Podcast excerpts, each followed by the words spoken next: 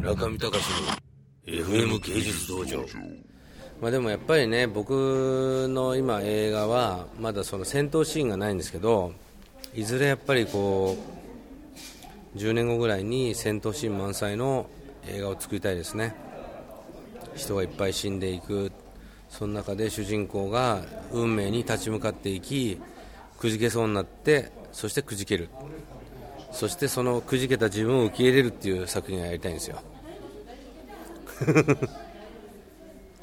めめめのクラゲはなんかそういうエッセンスはいっぱいありますけどでもそういう壮絶な戦闘シーンまで作れないので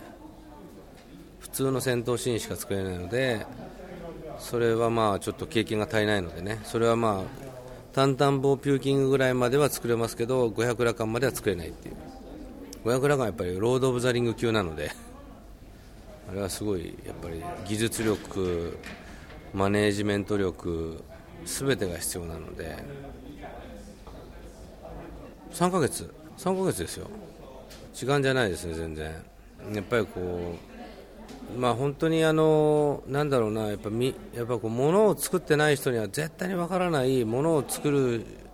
人がやる集中してアイデアをあの連続させて爆発させる瞬間というのがあるわけですよ。それはすごいなんかあの大変な体力が必要なんで。東君はそう言ってくれたけど見なくていいんですあのね16ラカン作るからいいよ。めめめのクラゲを見てください。めめめのクラゲでみんな泣いてください。そしてパート2の予告編を見てびっくりしてほしい。ウィーンシュインウィーンウィーンとかあありがとう。いや日常の漫画本全然知らなかったんであのアニメはすごく面白かったんでアニメをあの来る前に買って飛行機で全部見たんですごいもう感動したので「エヴァンゲリオン」以降最高のアニメですよ。漫画よりも全然いいです。本当に最高ですよ。もう奇跡的なアニメです。窓マギとかメジャーないですよ本当。例えば宮崎駿のアニメーションっていうのはあの白蛇伝っていう東映動画の日本初のアニメ長編アニメーションがあってそこで森保二さんっていう人がそこに入ってきて東京芸大の建築家の人が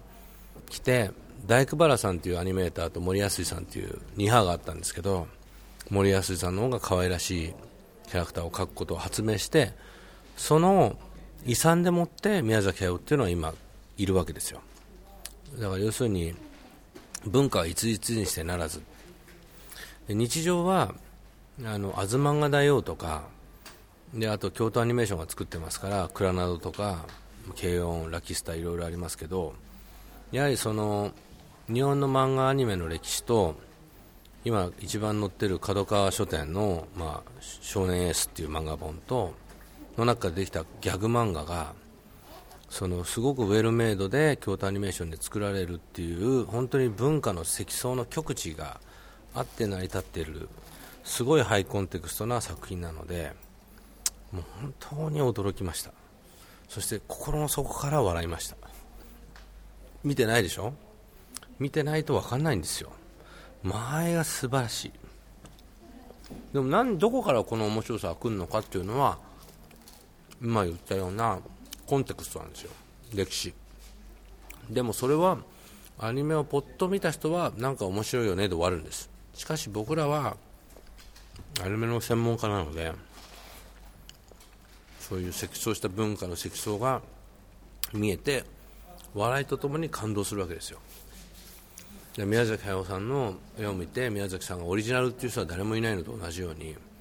日常も別にオリジナリティがあるわけではない。しかしそれは日本のやっぱりその漫画アニメのカルチャーここ20年が全部詰まっているので素晴らしい。でその原作を見たいなと思って見てみたら普通の漫画だったんでやっぱりその漫画っていうのは最初から今やマルチメディアで展開するということを想起して作られていて漫画そのものが面白いとかっていうものはそんなに重要視してないのかなと非常になんかあの構造的な